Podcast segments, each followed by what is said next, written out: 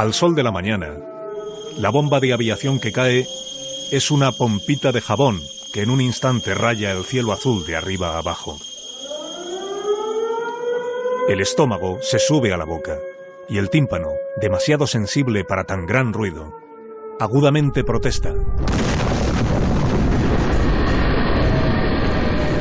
El avión remonta el vuelo y pronto no es más que un punto perdido en la distancia.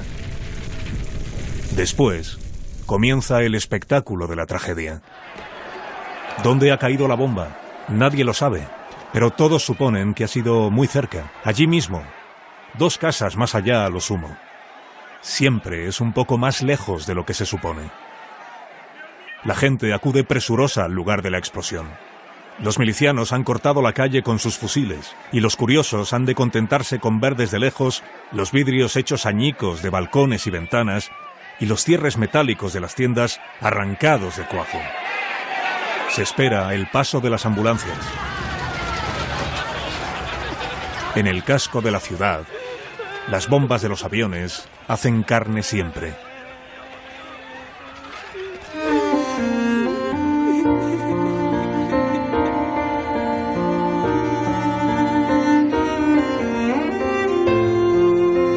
A sangre y fuego. De Manuel Chávez Nogales. Una adaptación radiofónica dirigida por Carlos Alsina. Capítulo primero. Masacre. Para este pueblo de jugadores que es Madrid, el albur del avión dejando caer sobre una pacífica familia su carga de metralla tan a ciegas como el bombo de la Lotería Nacional es un azar al que todos se someten sin gran repugnancia. Los bombardeos aéreos son una lotería más para los madrileños. En esta resultan premiados los miles y miles de jugadores a quienes no ha tocado la metralla.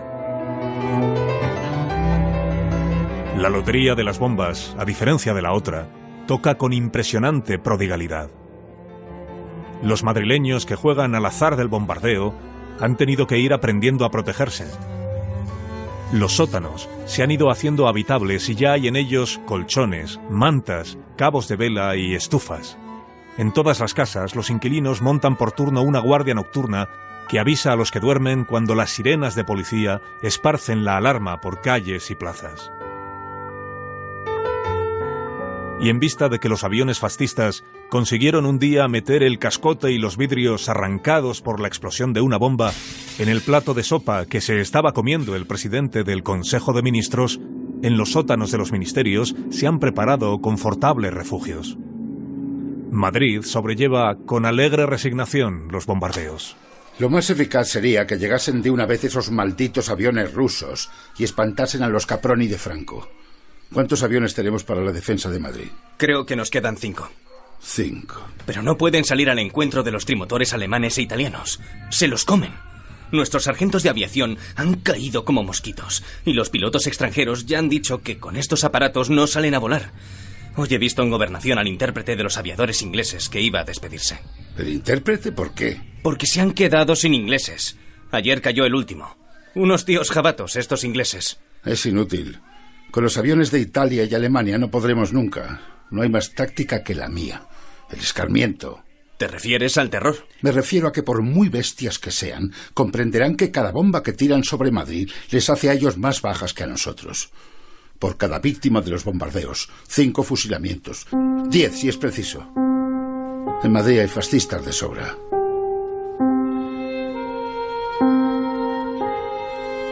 A estos hombres los llaman la escuadrilla de la venganza.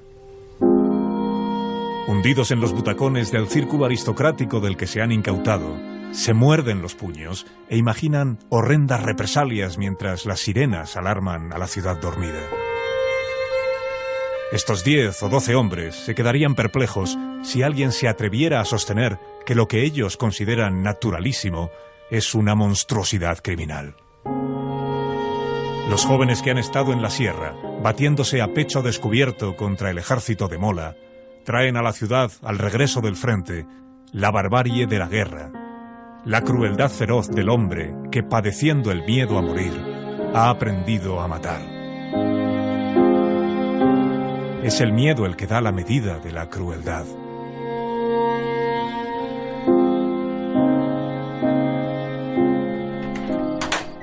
Se ha presentado una mujer que quiere hacer una denuncia contra unos fascistas. Será un cuento. Dice que, que, puede probar la actividad contrarrevolucionaria de un comandante del ejército que celebra reuniones misteriosas con otros oficiales. Enrique Arabel es el jefe de esta escuadrilla. Que pase.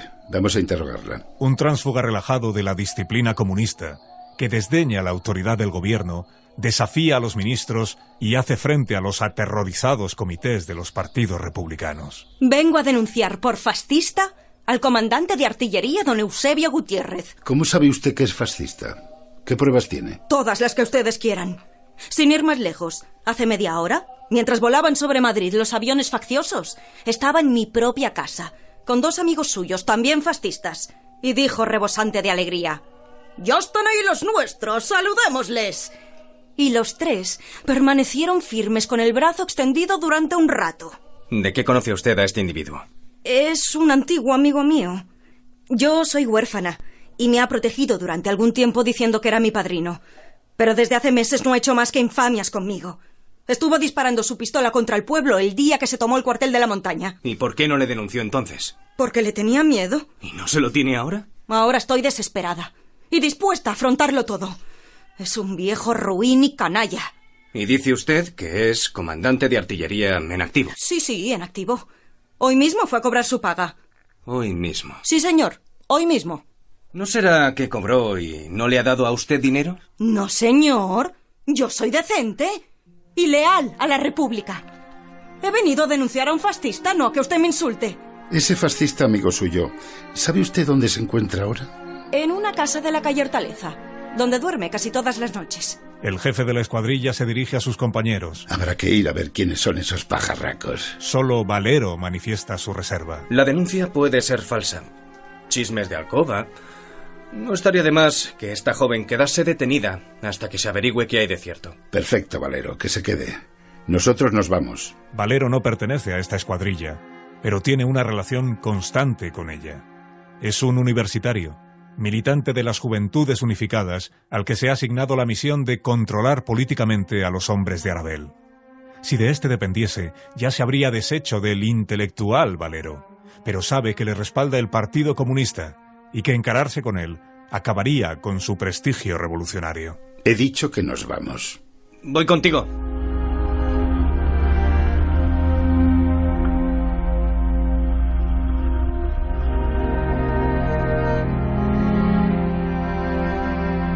Cazan al viejo comandante en una pensión de la calle de Hortaleza. ¿Quién es? Está muy arrebujado entre las sábanas, la cara amarilla, lacios los bigotes, cuando el portero y la dueña de la pensión conducen a los milicianos hasta el borde de su cama. Da unas explicaciones inverosímiles de su presencia en aquel lugar. Se ve claramente que es el miedo a las escuadrillas de retaguardia lo que le hace huir durante la noche de su domicilio para dormir con cierto sosiego en lugares donde imagina que no han de buscarle. Con esta misma angustia viven en Madrid miles de seres. Todo militar, por el hecho de serlo, es un presunto enemigo del pueblo. El general Mola dijo por radio que sobre Madrid avanzan cuatro columnas de fuerzas nacionalistas, pero que además cuenta con una quinta columna en Madrid mismo. Pocas veces una simple frase ha costado más vidas. Cada vez que a los milicianos se les presenta un caso de duda, se vota invariablemente por la prisión o el fusilamiento, por si es de la quinta columna. La frase más cara que se ha dicho en España.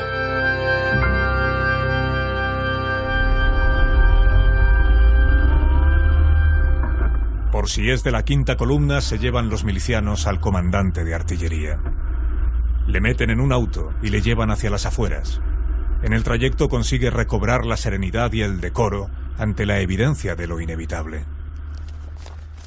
Cuando al llegar al kilómetro 9 de la carretera de La Coruña, le hacen apearse del auto y le empujan hacia un paredón blanco de luna que hay al borde de la carretera, se le ve erguirse y marchar con paso firme y rígido hasta el lugar que él mismo considera más adecuado. Allí. No consiente que ninguno se le acerque. Se pone de espaldas al paredón y ordena. ¡Apunten! Los milicianos, un poco desconcertados, se alinean torpemente y, obedeciendo a la voz de mando, le encañonan con sus armas dispares. ¡Vamos! El viejo alza el brazo derecho y grita. ¡Arriba España! Siente que las balas torpes de los milicianos le pasan rozando la cabeza sin herirle, pero le han acribillado las piernas. Dobla las rodillas y cae a tierra. Aún tiene coraje para erguir el busto indemne y gritar golpeándose furiosamente el pecho. Aquí, en el corazón, canallas.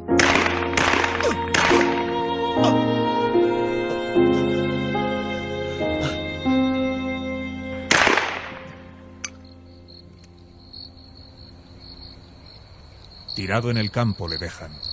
Largo, flaco y con las ropas en desorden. Es un grotesco espantapájaros abatido por el viento. ¿Ha muerto bien el viejo? ¿Te has convencido ya de que era fascista? Cuando lo vio todo perdido se quitó la careta. Si es que no falla uno. Habrá que hacer una redada con todos y fusilarlos en masa.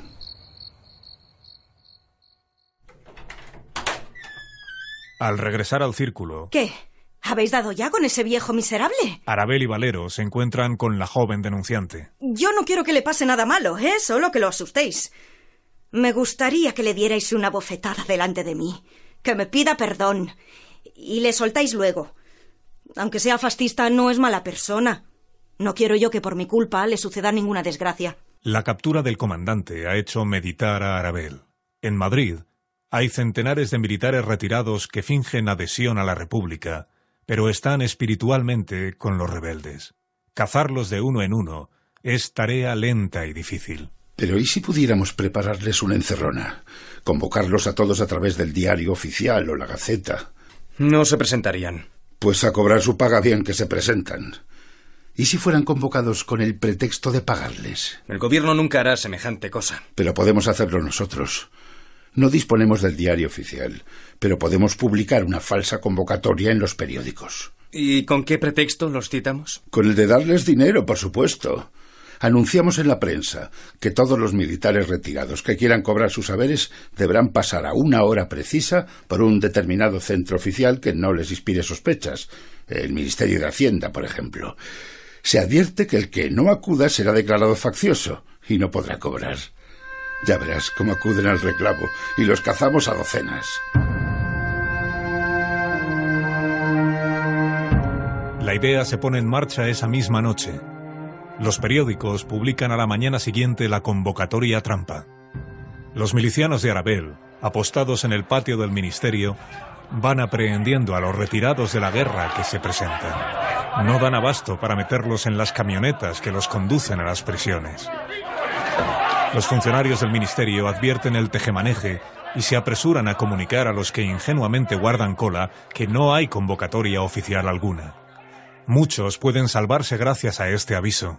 Así y todo, los militares capturados son más de 500. 500 bajas en la quinta columna. Y hubiéramos podido cazar 2.000 si no fuera por esos idiotas del gobierno. Arabel está eufórico.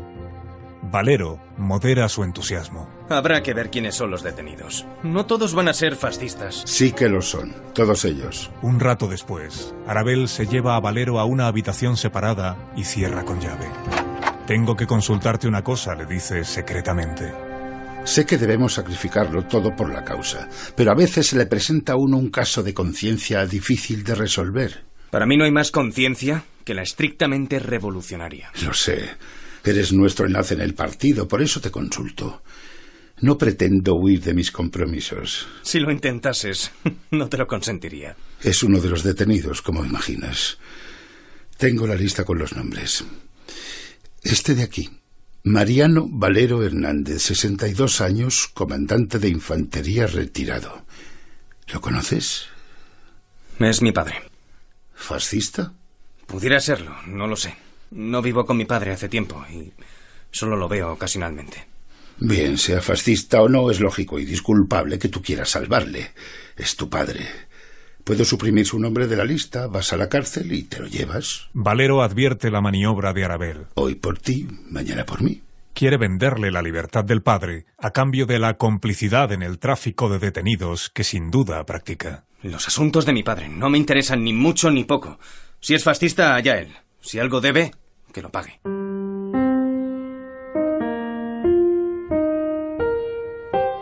Valero sale a la calle con las manos en los bolsillos. Pasa el día vagando al azar. Cuando atardece, la aglomeración de las calles céntricas de Madrid contrasta con la soledad del resto de la urbe. Una muchedumbre abigarrada de obreros, milicianos, campesinos se apretuja en la Puerta del Sol, en Gran Vía, en Alcalá, en Montera. Contemplan escaparates inverosímiles de joyerías que ofrecen oro y piedras preciosas. En los anaqueles de los grandes almacenes escasean los objetos de más humilde consumo, pero las tiendas de modas exhiben provocativos y costosos modelos. En la tabernita vasca donde habitualmente come y cena, Valero se sienta en un rincón y pide un vaso de cerveza. Aún está desierto el saloncito interior que el patrón reserva a quienes aún pueden pagar en moneda burguesa. Aviadores, oficiales de las milicias, diputados, periodistas extranjeros, intelectuales antifascistas y unos tipos raros que nadie ha sabido nunca quiénes eran. Al rato van llegando los clientes. El poeta Alberti, con su aire de divo cantador de tangos. Bergamín, con su pelaje viejo y sucio de pajarraco sabio embalsamado. María Teresa León, con un diminuto revólver en su ancha cintura. Valero se levanta y se va. Vagabundea de nuevo por calles desiertas. Ya es muy tarde cuando se decide a franquear el portalón del recio convento que los milicianos han convertido en prisión. Habla con el camarada responsable y éste le da paso a la galería. A lo largo del muro hay entre 15 y 20 petates, y acurrucados en ellos, los presos. Solo una bombilla eléctrica ilumina el recinto. Busca al viejo con la mirada. Lo encuentra, sentado al borde del camastro, con la cabeza de pelo cano e hirsuto doblada sobre el pecho y los brazos caídos entre las piernas. Se acerca lentamente. El viejo levanta la cabeza y parece que se alegra, pero no se mueve siquiera. Hola, padre. Hola. ¿Cómo estás? Ya lo ves. He venido por si querías algo. No, nada. Estaré un rato contigo. Bueno, siéntate. Le hace un sitio al borde del petate. Como ni el padre ni el hijo son capaces de decirse nada, sacan unos cigarrillos y fuman. El joven, mientras enciende el suyo, piensa ¿Cuánto tiempo hace que mi padre me permite fumar delante de él? El viejo, con la cabeza baja, le mira de reojo, y piensa él también, orgulloso, es fuerte, más fuerte que yo. Este hombre también fue fuerte y sano en su juventud, cuando sentó plaza en el ejército de Cuba, soñando aventuras y heroísmos imperiales. La campaña, la fiebre, el hambre y la derrota le devolvieron a la península convertido en el espectro de sí mismo. Le habían sacrificado a la patria, y no le quedaba más consuelo que el de sentirse orgulloso de su sacrificio. Cuando le nació un hijo, quiso librarlo de aquella servidumbre sin gloria, e hizo de él un universitario, un intelectual. El hijo se le hizo comunista, y ahora, cuando los militares han encontrado al fin un caudillo invicto, franco y un ideal nuevo, el fascismo, el hijo aquel se le alza oponiendo la infranqueable barrera de su voluntad juvenil, mucho más fuerte que su viejo resentimiento. Fuerte, es más fuerte que él. El viejo da unas chupadas al cigarrillo y se queda mirando al hijo. Este le sostiene la mirada. Y como ni uno ni otro son capaces de decirse nada, se levantan silenciosos del camastro. No necesitas nada, de verdad. No, nada. Se abrazan y se besan con recíproca ternura. Adiós. Salud. Cuando Valero abandona la prisión ya ha oscurecido. Él todavía no lo sabe, pero unas calles más allá se ha organizado hace rato un alboroto. Corrió aterrado un grupo de mujeres que antes hacía cola en una tienda. Se escuchó un ruido enorme mientras guardaban turno y algunas de ellas se desplomaron. Hay versiones diversas de lo que ha ocurrido. Fue un miliciano, dicen unos, que se empeñó en alinear a las mujeres empujándolas por el pecho y ellas le plantaron cara y él disparó su fusil. Fue un automóvil fascista, dicen otros, que aprovechando el revuelo pasó a toda marcha ametrallando. Acudieron los milicianos a inspeccionar el amasijo de cuerpos ensangrentados y dieron con la verdad. Había sido una bomba. Una bomba lanzada, se dijeron, desde algún piso alto de las viviendas próximas. Aquel balcón, dijo uno, y empezaron a disparar los milicianos contra la fachada. Nadie alcanzó a pensar que la bomba había caído del cielo. Los aviones de Franco volaban a oscuras sobre Madrid, sin que nadie los hubiera detectado. El globo cautivo que registra el ruido de los motores y hace sonar las alarmas se incendió esta mañana. Esta escuadrilla de cazas vuela más alto que los trimotores y bombardea por sorpresa y a granel. Veinte bombas pequeñas han caído en otros tantos puntos de la ciudad. Cada bomba ha producido docenas de víctimas. En los zaguanes de las casas de socorro, muertos y heridos, confundidos, en su mayor parte mujeres y niños, se alinean en el suelo esperando inútilmente a que los médicos puedan al menos reconocerles. A las 10 de la noche se calcula que entre muertos y heridos las víctimas sobrepasan el medio millar.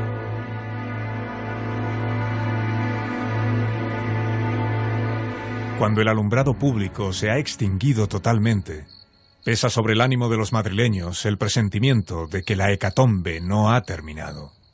La vida huye de las calles y de las plazas. Ni una luz, ni un ruido. En las entrañas febriles de Madrid se está fraguando, sin embargo, la pavorosa reacción. Hierven de furor los milicianos y obreros en cuarteles, sindicatos, puestos de guardia, consejos de obreros y círculos políticos. Una idea criminal germina al mismo tiempo en mil cerebros atormentados. Se abre camino una palabra batida por la turbia marea. ¡Masacre! Masacre. La gritan ya centenares de hombres a quienes el lúgubre sentido del término ¡Masacre! colma de esperanzas de vindicación. Masacre.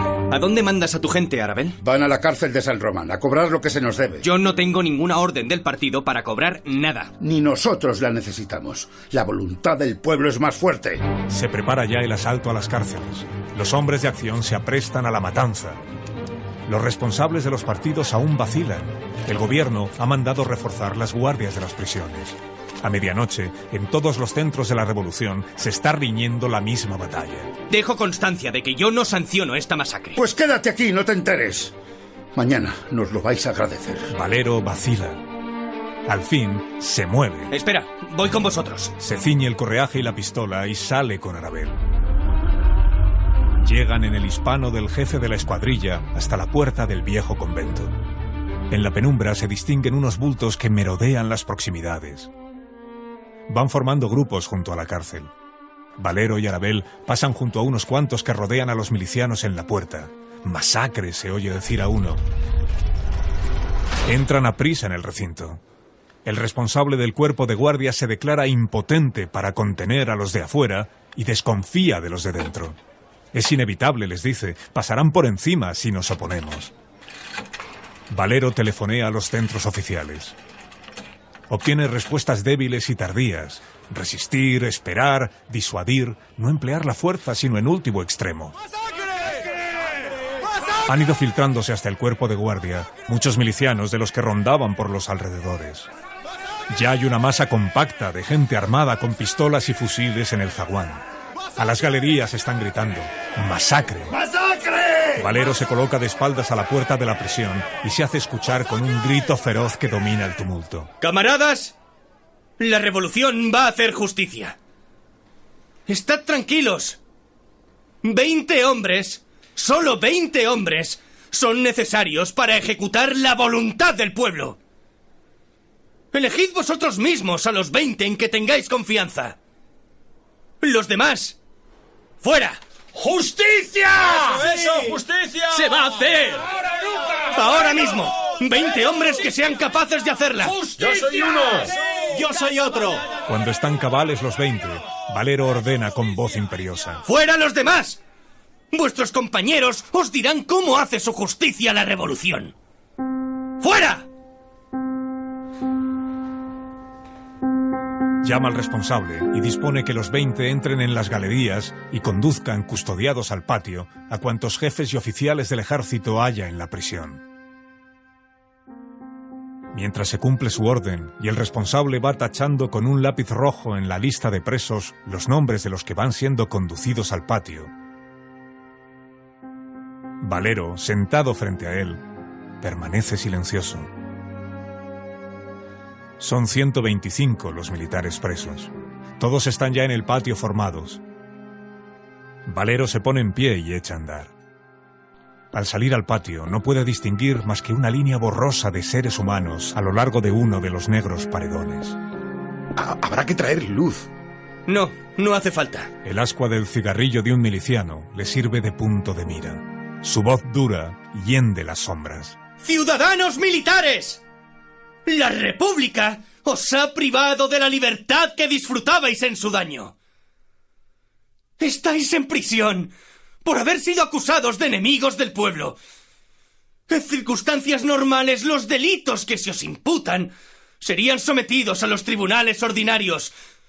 Pero la guerra impide la función normal de la justicia. Se os va a someter a la justicia de la guerra inmediatamente. Sabedlo bien. Sea cual sea la índole de los delitos que habéis cometido, podréis reivindicaros en el acto y recobraréis la libertad. Los que quieran eludir la dura sanción que por su pasada conducta ha de recaer sobre ellos, los que acepten defender el honor de la revolución con las armas en la mano, un paso al frente. Ninguno lo da. Ciudadanos militares, la República os hace un último requerimiento. Los que quieran salvar sus vidas, un paso al frente. Nadie se mueve. Aún es tiempo. Los que no quieran morir, un paso al frente. Las sombras parecen de piedra. La voz de Arabel susurra en el oído de Valero. Basta ya. Has hecho lo que podías por esa canalla. Déjame a mí ahora. Los milicianos empiezan a maniobrar en el patio. Petardean la noche los motores de los camiones. Y hasta que llega el alba están los perros aullando y ladrando desesperadamente. El parte oficial consigna al día siguiente que a consecuencia del bombardeo aéreo han muerto 222 personas en Madrid. Figuran los nombres y apellidos de 97 víctimas. Y al final dice, los 125 cadáveres restantes no han sido identificados.